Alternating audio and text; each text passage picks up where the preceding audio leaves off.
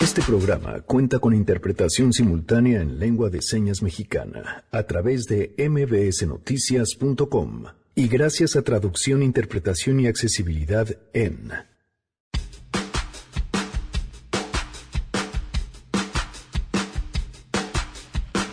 Hoy platicaremos sobre la negativa del gobierno de la Ciudad de México para activar la alerta de género y sus motivos.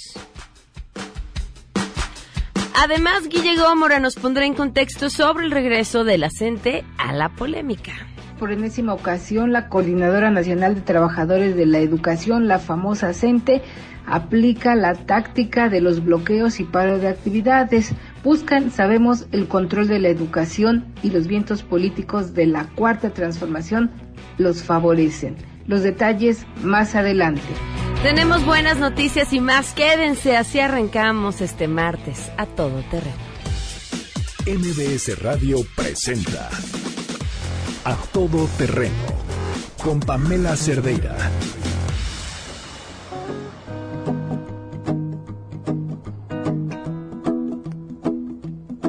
Well, you done done me and you bet I it. I tried to beat you, but you're so hot that I melted. I fell right through the cracks. Now I'm trying to get back. Before the cool done run out, I'll be giving it my bestest and nothing's gonna stop. Janine, ¿cómo estás? Buenas tardes. Hola Pam, muy buenas tardes, muy bien. ¿Qué estamos escuchando? Estamos escuchando pues a, a cantantes que serán como millennials. Ok. Eh, arrancamos con, con esta canción de I'm Yours y estamos y vamos a escuchar a varios. Ok, me parece perfecto. Gracias, Janine. gracias. Arroba Janine MB si tienen propuestas. El teléfono en cabina 5166-1025.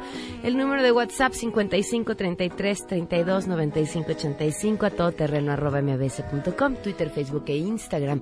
Me encuentran como Pam Cerdeira. Tenemos una lista de difusión en WhatsApp a quienes quieran ser parte de la lista con que nos manden un mensaje digan yo quiero y su nombre. Los agregamos y todas las mañanas les mandamos un mensajito con lo que vamos a tener en el programa. Cuando tenemos regalos son nuestros consentidos para llevarse los regalos de a todo terreno. Y bueno, muchas cosas más. Gracias a Noé Romero en la interpretación de lengua de señas. Lo pueden ver y seguir a través de www.mbsnoticias.com.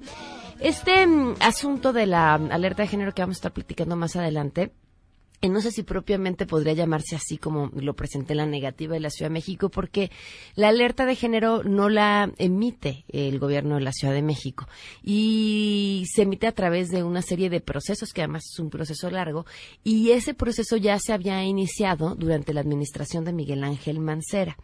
Lo interesante sobre las alertas de género es que estas echan a andar una serie de mecanismos que en teoría tendrían que funcionar para que las mujeres estemos más seguras. Así los municipios, por ejemplo, que tienen alerta de género, entonces echan a andar estos mecanismos para bajar los índices de violencia en contra de las mujeres. El problema es que pues nunca han funcionado.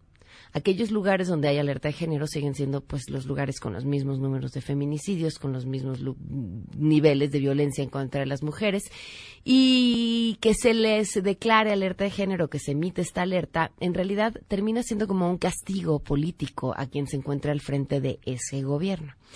Que la Ciudad de México tenga alerta de género pues dice poco, en realidad, sobre el trabajo de Claudia Sheinbaum, porque ella lleva muy poco al frente del gobierno y porque este problema no empezó cuando ella tomó poder. Y insisto, porque se inició el proceso desde que estaba Miguel Ángel Mancera, quien no debemos olvidar nos dio silbatos para defendernos de los hombres que quisieran pasarse de lanza con nosotras.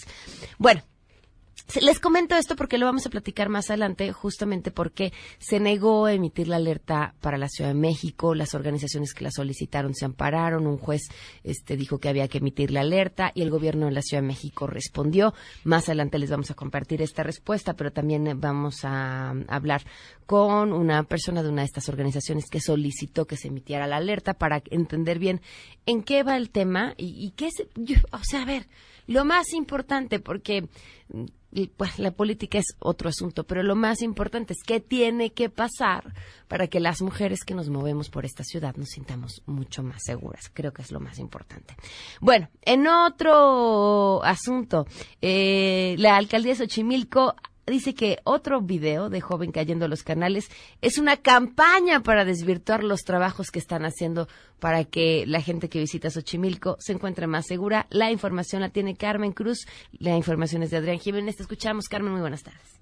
La alcaldía de Xochimilco informó que en la zona lacustre de la demarcación no se ha registrado recientemente ningún incidente relacionado con la caída de una joven en uno de los canales, como se muestra en un video que circula en redes sociales. En un comunicado, la alcaldía precisó que dicho video ha sido subido en diversas ocasiones y por distintos usuarios a YouTube, por lo que no tiene una fecha real que compruebe que sea un suceso actual. Incluso refirió que uno de los registros más antiguos de ese material es de hace seis meses. Al respecto, José Carlos Acosta Ruiz, alcalde en Xochimilco, aseguró que se trata de campañas en redes sociales que buscan desvirtuar las acciones que han implementado para salvaguardar la integridad de los visitantes y mejorar los servicios turísticos. En este tenor, el funcionario exhortó a la población a no dejarse engañar por información falsa que promueve una mala imagen de los embarcaderos e hizo hincapié en que estos operan con normalidad en beneficio de los visitantes de la zona lacustre, declarada Patrimonio Cultural de la Humanidad en 1987. Cabe recordar que el próximo 1 de octubre entrará en vigor la disposición del uso del chaleco salvavidas, mientras que el resto de las disposiciones,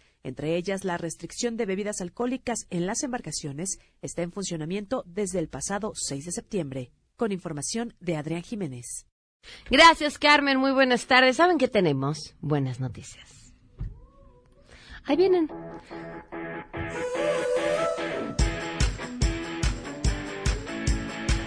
Citlali Sainz, compártenos las buenas noticias este martes. Te escuchamos.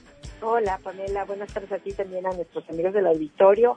Así es, los comerciantes establecidos del país informaron que el puente de las fiestas patrias reactivó la economía de los principales sitios turísticos de nuestro país, donde los destinos de playa y pueblos mágicos fueron los más visitados, registraron de manera general ocupaciones hoteleras de 80% en promedio.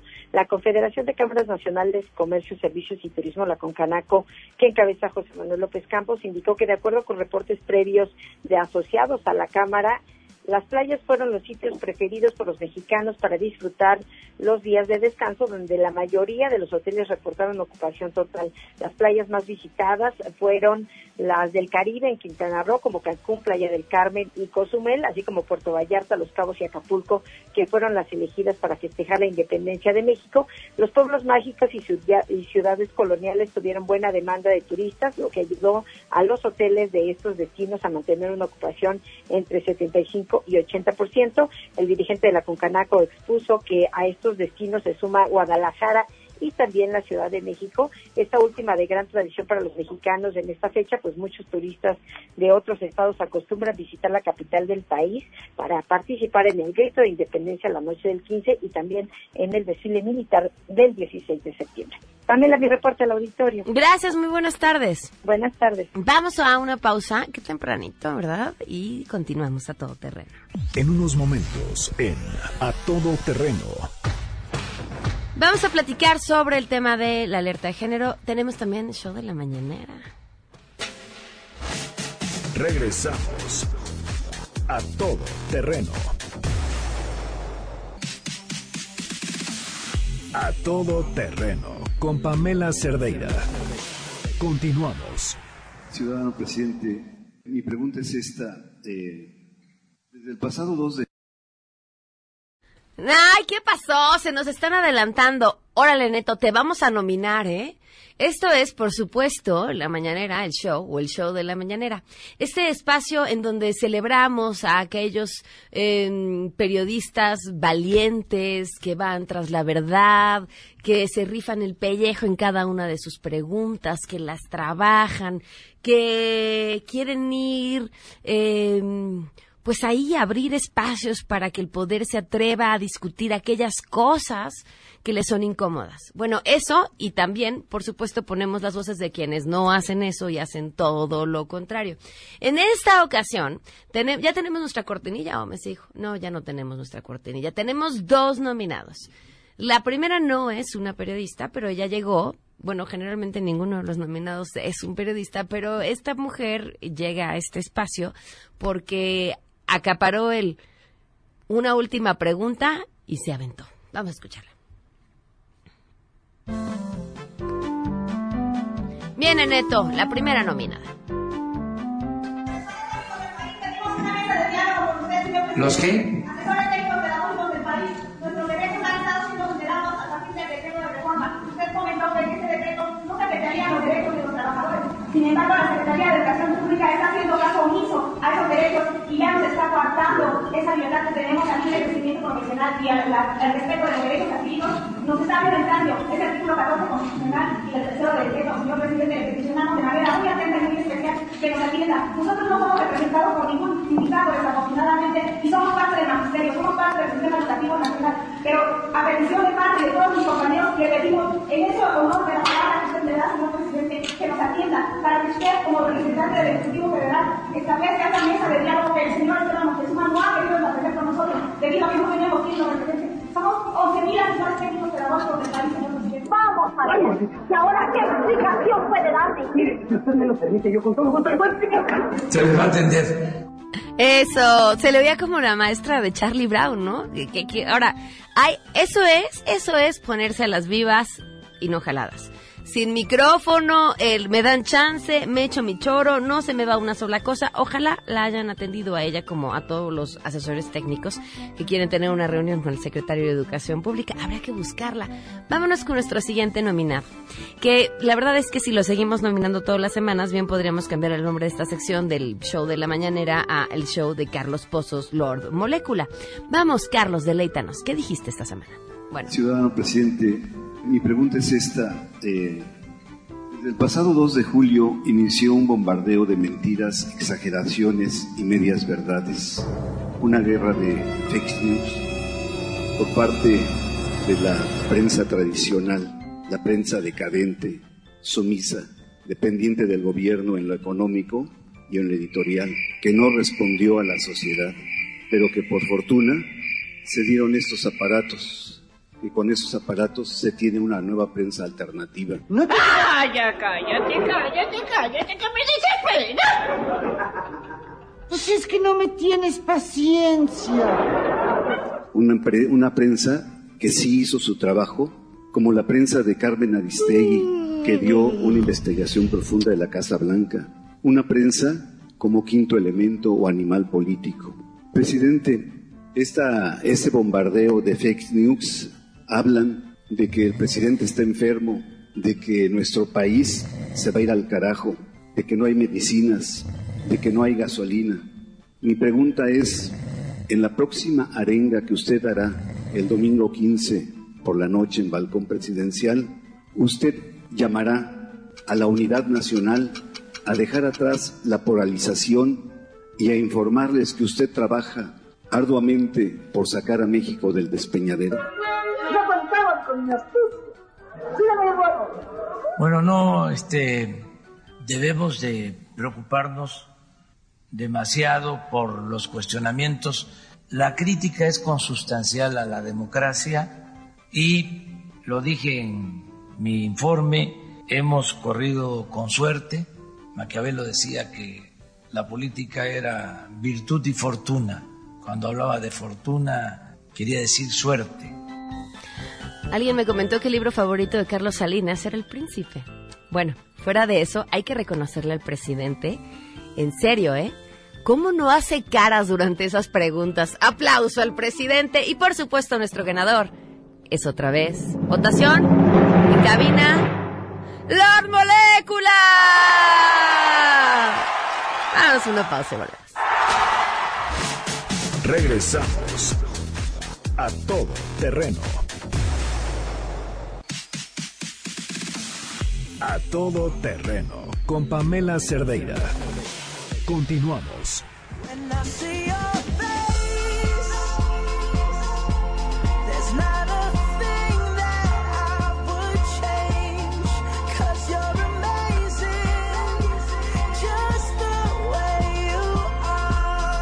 Continuamos a todo terreno. Creo que les debo una explicación. Este asunto que hacemos con el show de la mañanera tiene una función más allá del entretenimiento y es que hay personajes que seguramente unos lo hacen por iniciativa propia y otros no tanto que han desvirtuado lo que de verdad podría ser un ejercicio y que muchos periodistas que están ahí, que se la rifan todos los días, están buscando que así sea que podría ser un ejercicio súper interesante eh, y, e importante que nos podría beneficiar a todos. Y entonces estos otros personajes van y suben a la agenda temas que les piden o que les convienen, o, se dedican a hacer la embisconería pura, o, o se han encargado de insisto, eh, no podría decir quiénes, pero de- hasta de reformular el mismísimo chayote. Y creo que es importante evidenciarlo, porque mm, porque sí creemos en lo otro, o sea, sí creemos en que se pueden hacer las cosas bien y en, y en que cuestionar nos beneficia a todos, in- inclu- incluyendo a quien esté ejerciendo el poder. Pero cuando no, pues está otro y esto hay que dejarlo ver. Y bueno, pues si lo podemos hacer a través de la risa, qué mejor. Otros temas, y se, lo se los comentábamos cuando iniciamos en este espacio, lo de la mm, alerta de género. La alerta de género la emite, por cierto, la Secretaría de Gobernación y en este caso fueron dos organizaciones de la sociedad civil quienes iniciaron este proceso. Eh, se definió que no se iba a emitir la alerta y un juez federal concedió un amparo a dos organizaciones de la sociedad civil para que se emita la alerta. El eh, gobierno de la Ciudad de México respondió también a esto y le agradezco enormemente a Selene González, ella es integrante del Centro de Derechos Humanos Fray Francisco de Victoria, que nos acompaña vía telefónica. Selene, muy buenas tardes, gracias por acompañarnos. Hola, ¿qué tal? Buenas tardes. Gracias por la invitación. ¿Cómo, ¿Cómo resumir lo que ha pasado y que responden o que entienden a lo que ha dicho el gobierno de la Ciudad de México? Sí, mira, pues nosotros eh, recibimos la resolución que decía que no iban a decretar la alerta el 7 de junio de 2019. Ante esto interpusimos un amparo por vía administrativa, eh, pues argumentando que la decisión de no decretar la alerta se había basado más bien a otras cuestiones y no a lo que dicta la ley. Y este amparo, eh, pues el viernes 13 nos enteramos que fue a favor de las organizaciones, en donde llama a CONAVIM a decretar la alerta en la Ciudad de México en un plazo no mayor a 10 días. A ver, ¿en qué fue en lo que se basaron para no emitir la alerta y, ten- y en qué tendrían que haberse basado? Sí, mira, pues fue una situación, eh, digamos, donde hay bastante que analizar, porque si bien en la resolución decía que no se encontraban elementos objetivos para decretarla, sí reconocía que había mucho por hacer, ¿no? Y eso fue eh, donde salieron las famosas 17 acciones. Eh, lo que nosotros decimos es que sí hay mucho por hacer, ¿no? Pero la alerta justamente es un mecanismo vinculante que va a dar la oportunidad de evaluar las medidas a realizar. No sabemos si estas medidas que lanzó el gobierno al momento de no decretar la alerta son las necesarias para responder a la violencia que vivimos las mujeres en la ciudad y están muy enfocadas sobre todo al poder ejecutivo, ¿no? Cuando sabemos bien las organizaciones y sobre todo las propias víctimas, que las mujeres eh, que viven violencia, aparte de enfrentar lo tortuoso que puede ser una pérdida o una agresión, tienen que enfrentar a un aparato institucional que lejos de garantizarles el acceso a la justicia, conforma más bien un obstáculo. Emitiéndose la alerta, ¿qué cambiaría? Mira, la alerta eh, va a permitir sobre todo que las organizaciones de la sociedad civil podamos participar de manera efectiva y lo que llamamos es que es un mecanismo único en el mundo que es vinculante, ¿no? Es decir, que se encuentra en la ley, que hay un reglamento que lo respalda y que claramente es perfectible y lo podemos robustecer, pero que va a im- implicar incluso hasta cuestiones presupuestales claras, tiempos y formas claras, metodologías que van mucho más allá de la buena fe de querer hacer las cosas. Eh, lo, lo comentaba al aire cuando iniciábamos el programa, en donde se ha emitido la alerta de género no se han tenido resultados. Sí, yo creo que la pregunta también podría conformarse en el sentido de la alerta en los estados declarados no ha funcionado por el propio mecanismo que como te comentaba es perfectible yo creo que esta sentencia da un margen incluso para robustecer el propio mecanismo o es más bien por la falta de atención de las autoridades al propio mecanismo. Claro, es decir, no lo ejecutan. ¿no? Ajá, claro, o sea, nosotros lo seguimos manteniendo. Creo que hay un mal entendimiento del mecanismo, incluso se manifiesta en la sentencia, donde los gobiernos lo ven como una especie de señalización, ¿no? Es decir, como usted declaró la alerta en mi estado, ¿no? Hemos tenido eh, declaraciones incluso de gobernadores donde dicen, no, es que va a afectar el turismo de la ciudad. ¿No? Entonces creo que el mecanismo debe de dejar de verse justamente como una especie de señalización y más bien debe de verse como una oportunidad para atender la violencia que viven las mujeres. Y las organizaciones lo hemos dicho, no queremos alertas eternas, no, no queremos que duren cinco, seis, siete años. No, o sea, si se toma en serio y se atiende como tal, pues es una alerta, es un mecanismo emergente, o sea, de emergencia. Se atiende como tal, se hace lo que se tiene que hacer contundentemente y se levanta. ¿Qué lectura le dan a la respuesta del gobierno? Sí, eh, mira, yo creo que eh, el gobierno de la Ciudad de México ahora no le toca, es decir, no es la no es la autoridad competente, es la CONAVIM, es la Secretaría de Gobernación a través de la CONAVIM la que está obligada por la sentencia a decretar la alerta y más bien al gobierno de la Ciudad de México le tocaría aceptar la de, la declaratoria únicamente. ¿No? Entonces yo creo que ahí hay que dejar en claridad, ¿no? que es la CONAVIM o sea, Secretaría de Gobernación quien debe de acatar la sentencia que dictó el juzgado y pues más bien ya eh, el gobierno de la Ciudad de México, pues eh, con esta buena fe y apertura al diálogo, pues más bien implementar efectivamente esa alerta. Hablabas acerca de los mecanismos, acerca de la organización de la sociedad civil, las organizaciones de la sociedad civil que pueden empezar a participar, también de un tema de presupuesto. Pero en términos prácticos, para todas las mujeres, ¿qué significaría, cómo veríamos o en qué veríamos estos cambios después de la alerta? Sí, mira, la alerta incluso podría mirarse hasta como una situación preventiva, ¿no?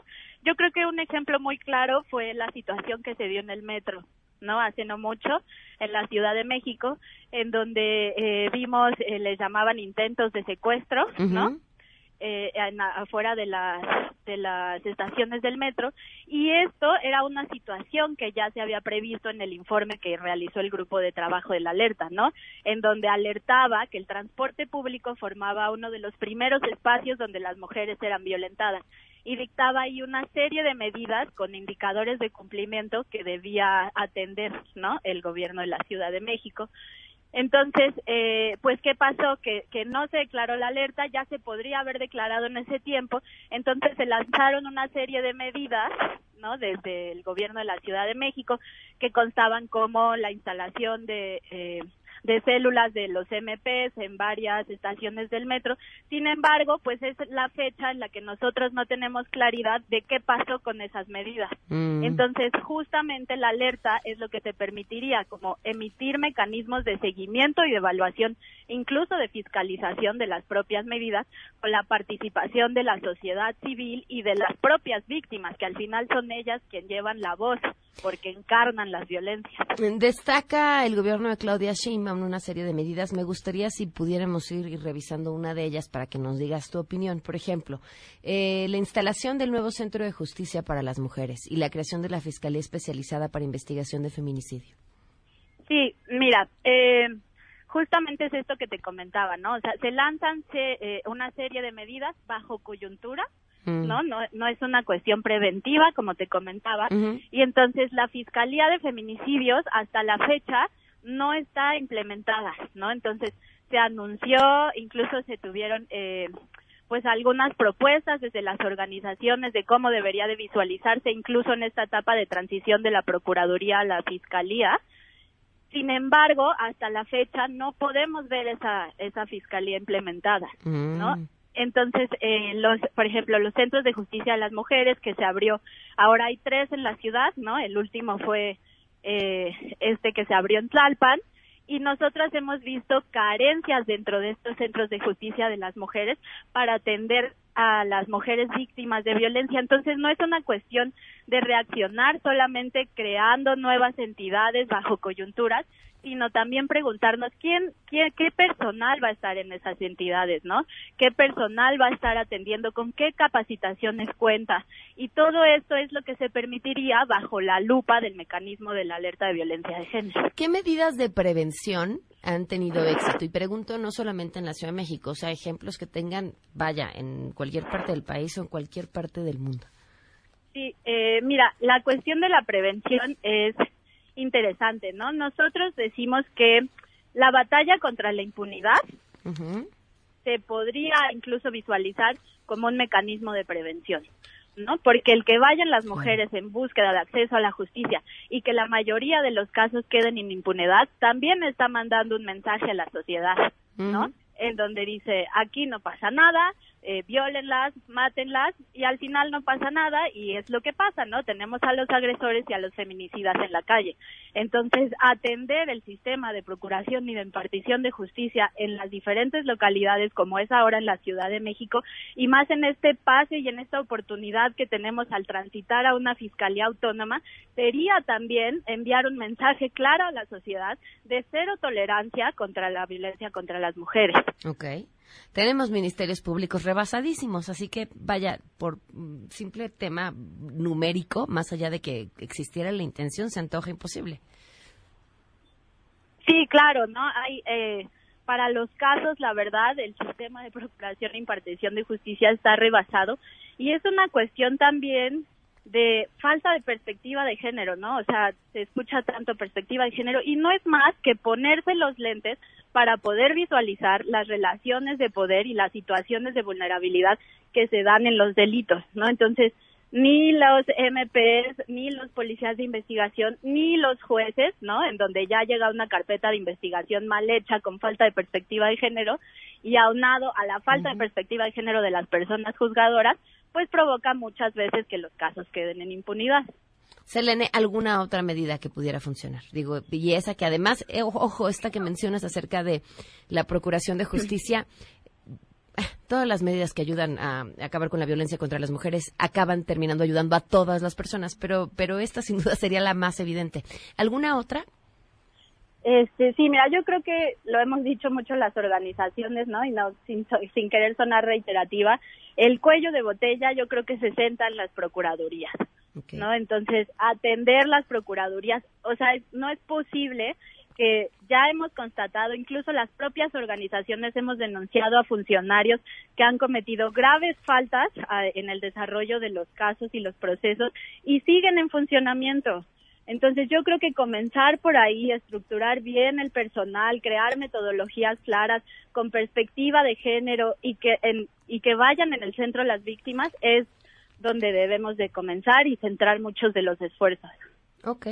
Muy bien, pues Elena, te agradezco muchísimo que nos hayas tomado la llamada. Estaremos al pendiente. Tienen pues ya los días contados eh, la, para emitir esta alerta y ver qué sucede después. Sí, exactamente, pues estaremos muy al pendiente y muchas gracias por la invitación. Gracias. Que tengan buen día, hasta luego. Hasta luego, vamos a una pausa y volvemos. Regresamos a todo terreno.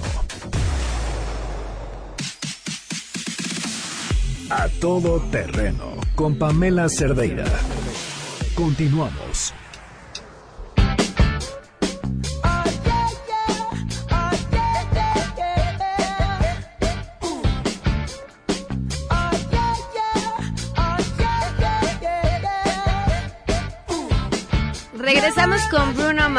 Porque les quiero contar una experiencia. Justamente este fin de semana tuve la oportunidad de ir a ver a Bruno Mars en concierto.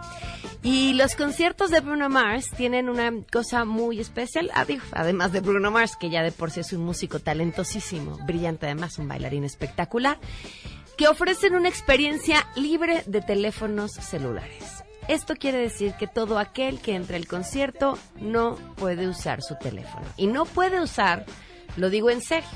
Tú llegas al concierto, te escanean, pues la mayoría traen los boletos en el teléfono, entonces te lo escanean a la entrada y te apuntan en un papelito y tú dices, qué raro, porque los números de tus asientos. Y entonces entras y luego, luego te dan unas bolsitas, mmm, pues como de tela que se sellan arriba con imán, como de estos tipos de imanes que tiene la ropa de las tiendas para que uno no, se la robe. Bueno, pues así es, con ese imán se sella esa bolsa. Y en esa bolsa pones tu teléfono celular. Y entonces llevas tu teléfono celular contigo todo el concierto, pero no lo puedes usar ni para tomarte una foto, ni para mandar un mensaje, ni para, ay, que vamos a Google. Absolutamente nada hasta que acaba el concierto. A la salida están las personas de seguridad con el, aparato este de imán enorme para poder abrir las bolsitas y entonces abres la bolsita, sacas tu teléfono celular y regresas la bolsita. Y bueno, pues al parecer esto, que Bruno Mars ha sido de los que ha iniciado con esto, estas bolsitas que además ya se han usado en algunos distritos escolares justamente para que los chavos no se distraigan con el teléfono mientras están en la escuela, entran a la escuela, guardan el teléfono en la bolsita y al salir se los quitan. Madonna será la siguiente en hacer esto, esta experiencia libre de teléfonos En su concierto ya va a tener shows en Las Vegas el 7 y 9 y 10 de noviembre. Y ya avisó a quienes compraron los boletos que será una experiencia libre de teléfonos celulares y que de una vez se den por enterados que no los van a poder usar durante el evento. Miren, la experiencia, ¿quién iba a decirlo, no? Pero uno sí se siente invadidito en su privacidad, así como de por tengo hijos y si me marcan, ¿no? Y si algo les surge en el momento, em, pero luego te das cuenta que, bueno, pues puedes pasar una hora y media sin tu teléfono y que no pasa absolutamente nada.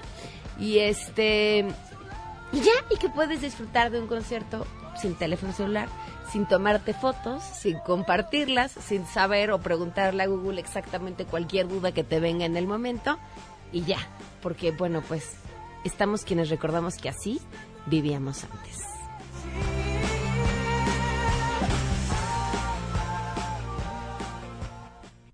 Guillermina Gómora, en contexto. A todo terreno.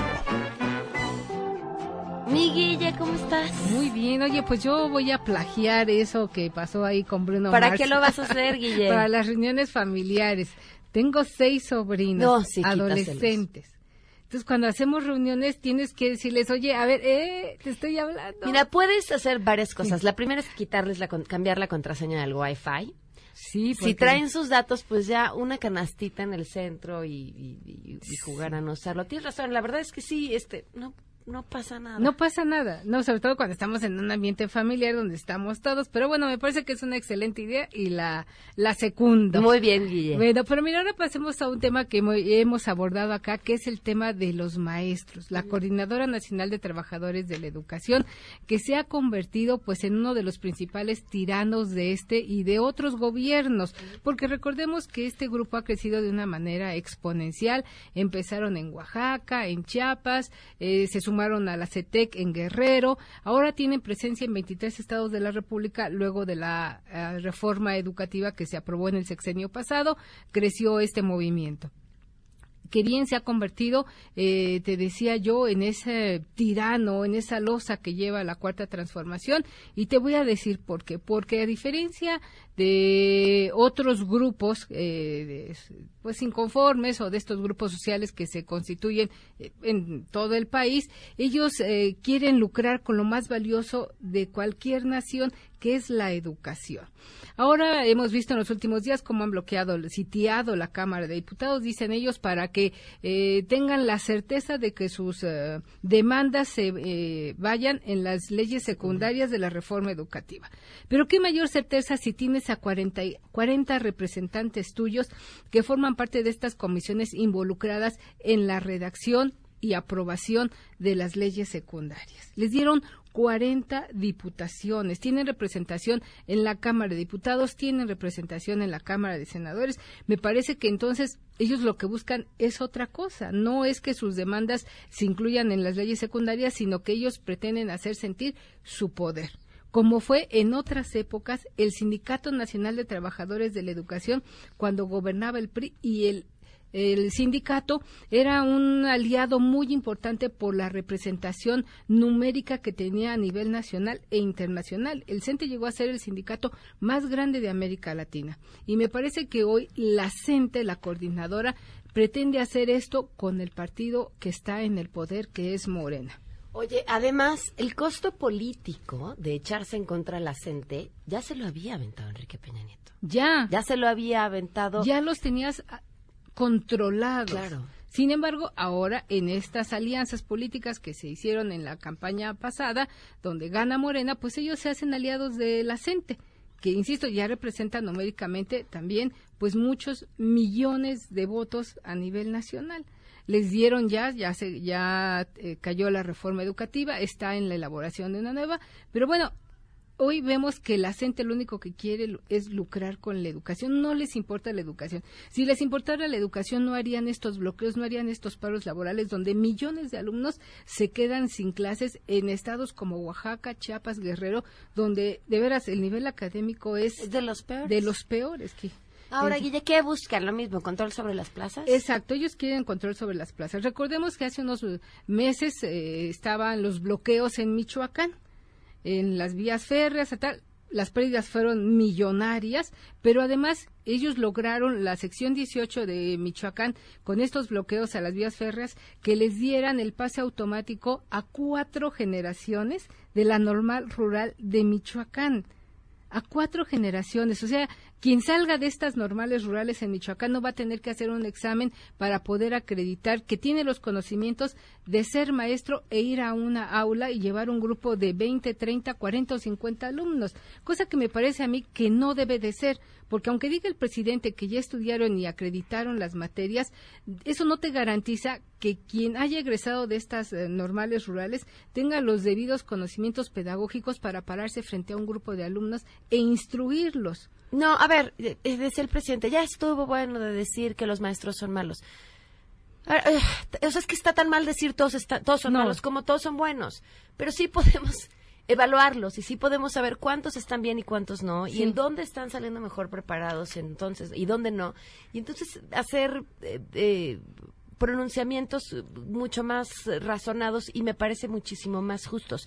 Pero sí creo que sí podemos voltear a ver, si vamos a hablar de, de, la preparación de los maestros, sí podemos voltear a ver la preparación de los alumnos y ahí sí salimos reprobados. Sí. Todos. Entonces, queda claro que tenemos mucho que hacer. Yo hasta el cansancio hablo de, del sistema educativo de Finlandia porque es uno de los mejores del mundo, pero sobre todo porque cuando preguntaba cómo le hacen, y, me decían, no, nuestros maestros, fíjate qué interesante, no, nuestros maestros no son evaluados constantemente. Y yo, ¿cómo?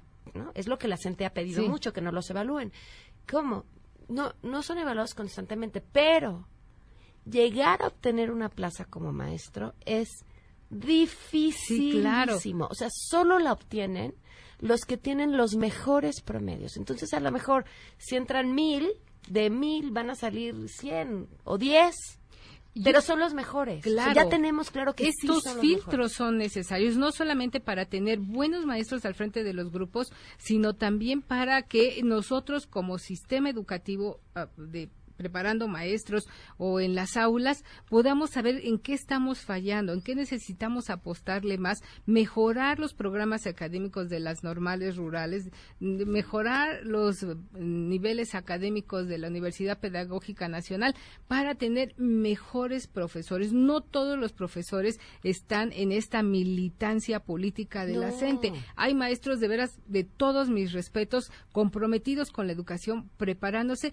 y dispuestos a acreditar sus conocimientos en el momento que sea. Yo no veo por qué ahora tengamos que tener un régimen de excepción a quienes están afiliados a la coordinadora. Porque además, justamente es a, los mismos maestros, a los que lo voy a decir en francés, se atoran. O sea, si no cumplen con horas marchas, si no ah, eso sí entonces ellos son los que no pueden crecer, ellos son los que no obtienen acceso a las plazas. No se vale. No, no, no, de ninguna manera. Sobre todo, insisto, cuando está en riesgo la educación y además cuando ya hubo, recordemos, 32 foros que se realizaron el año pasado para que todos los involucrados en el ámbito educativo presentaran sus propuestas. Y de estas propuestas, de estos foros, salieron estas eh, nuevas reformas educativas, salieron estas leyes secundarias. Hoy, lamentablemente, eh, trasciende el ámbito educativo al ámbito político y la educación no puede ser de ningún grupo político, llámese como se llame, CENTE o la coordinadora. ¿Sabes qué es lo triste, Guille? Que esta historia ya la vivimos. Ya la vivimos y yo por lo que veo sucederá lo que hemos padecido en años anteriores, porque ya lo dice el coordinador parlamentario del PT en la Cámara de Diputados. Ellos vienen a exigirnos a nosotros como legisladores algo que no les podemos dar porque la respuesta no está en San Lázaro, la respuesta está en la SEP o en Palacio Nacional. Entonces, imagínate qué caso lleva que los legisladores sean sitiados por la coordinadora cuando ni siquiera ellos tienen capacidad de respuesta. La respuesta está en la calle de Brasil, en las instalaciones de la SEP o en Palacio Nacional. Lo que quiere decir es, insisto, que no estamos hablando de un tema de carácter educativo, sino político y los maestros, igual que en épocas anteriores,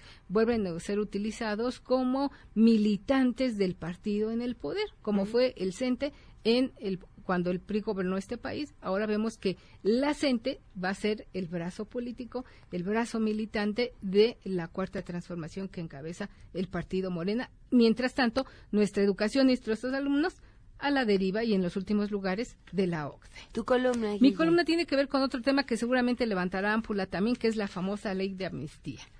Los detalles seguramente mm. estarán en esa letra chiquita y, y en esas más de 20 mil víctimas que hay en el país que exigen justicia. Y hoy la impunidad y la corrupción dominan nuestro sistema de procuración y de impartición de justicia. Yo no sé si en este contexto esta ley de amnistía pueda funcionar como la presenta o como la ha mandado el presidente al Congreso. Ya veremos qué terminan aprobando nuestros diputados y nuestros senadores. La pueden encontrar en arroba Guille o en diarioimagen.net. Gracias, Guille. Gracias, Pam. Vamos a una pausa.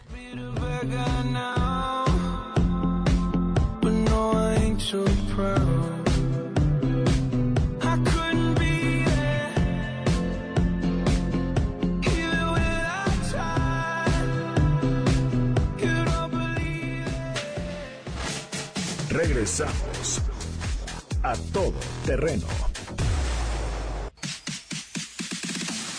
A todo terreno con Pamela Cerdeira.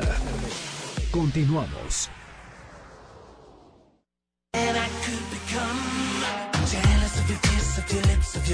jealous of your house and the car you drive, jealous of your truth and I'm jealous of lies. I'm jealous,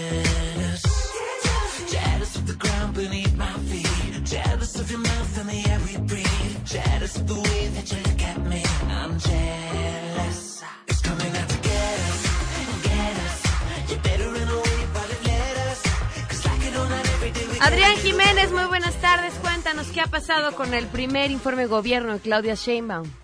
Buenas tardes, Pamela. Un saludo afectuoso para ti y el auditorio. Bueno, pues arropada por una mayoría morinista y con aplausos que aprobaron las acciones implementadas en nueve meses de gestión, la jefa de gobierno Claudia Sheinbaum rindió su primer informe de labores ante el Congreso de la Ciudad de México. Sin embargo, lo que parecía iba a ser parecido a un día de campo en el recinto de Donceles se vio afectado por la reciente resolución del Poder Judicial de la Federación que ordena declarar la alerta de género en la capital del país a más tardar el 30 de septiembre. Y es que durante los posicionamientos el PRD y el PAN pidieron a la mandataria local que ha acatado este ordenamiento y se atienda con urgencia la violencia de género que de acuerdo con cifras de las organizaciones sociales que promovieron el amparo, en el primer semestre de este año en la ciudad se denunciaron 26 feminicidios y 99 homicidios dolosos contra mujeres.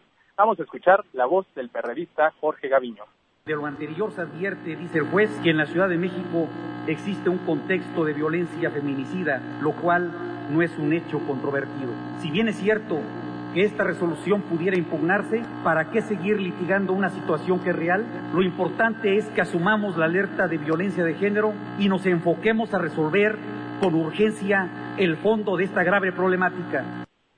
En su oportunidad, el diputado Cristian Bon Roerich reprochó a la jefa del Ejecutivo local el crecimiento en la mayoría de los delitos de alto impacto, como el homicidio doloso, creció en los últimos meses, dijo 46%, los secuestros 114%, las violaciones 137% y robos con violencia 159%, mientras que también de igual forma reprochó que la economía decreció aquí en la Ciudad de México 1.4%. Asimismo, el panista se pronunció a favor de que se declare la alerta de género ordenada por el Poder Judicial de la Federación. Así lo dijo. En este sentido, jefa de gobierno, esperamos que se acate este ordenamiento y le reiteramos nuestra disposición y apoyo y compromiso de trabajar juntos para erradicar de una vez por todas la violencia de género, la violencia contra las mujeres en la Ciudad de México. En la tribuna del recinto legislativo, Claudia Sheinbaum se tomó unos minutos de su exposición cuya duración fue de casi una hora para contestar a los posicionamientos de las fuerzas opositoras. Dijo que no están en contra ni se rechaza la alerta de género ordenada para la ciudad, pues lo que se necesita, indicó, son acciones específicas para erradicar la violencia en contra de las mujeres. Además, a sus contrincantes políticos que durante mucho tiempo hayan guardado silencio antes ante esta problemática. Vamos a escuchar. No nos hemos opuesto a la alerta de violencia de género. Lo que hemos dicho es que es sustantivo revisar el mecanismo. Nosotros no simulamos y tampoco hablamos con hipocresía. Estamos convencidos que debe erradicarse la violencia de género. Cuando en su momento el feminicidio se catalogaba como suicidio, muchos se quedaron callados. Cuando en su momento se hablaba del viejerío, muchos se quedaron callados. Así, Pamela, las cosas en materia de seguridad, la jefa del Ejecutivo local presumió que en estos nueve meses que lleva al frente de la administración, la policía creció de 16.850 a 22.111 elementos, mientras que en diciembre sumarán 24.168. De igual forma, destacó la implementación de las mejoras salariales, la carrera policial, así como la adquisición de 1.855 patrullas. Shen Pardo reconoció que si bien hay una cifra negra de delitos importante de diciembre a agosto, presentó ella sus cifras, eh, respecto a homicidios dolosos dijo que disminuyeron 34%, lesiones dolosas por arma de fuego en 45% y robo de vehículo en 27%. Asimismo, destacó una pequeña reducción en el promedio diario de homicidios. En agosto de 2018 el promedio diario era de 3.55, mientras que este año es de 3.16. Así las cosas, Pamela, desde aquí, desde el recinto de Donceles. Gracias, muy buenas tardes. Buenas tardes. Nos vamos, se quedan en mesa para todos. Soy Pamela Cerdeira y que tengan un excelente martes. Nos escuchamos mañana a todo terreno.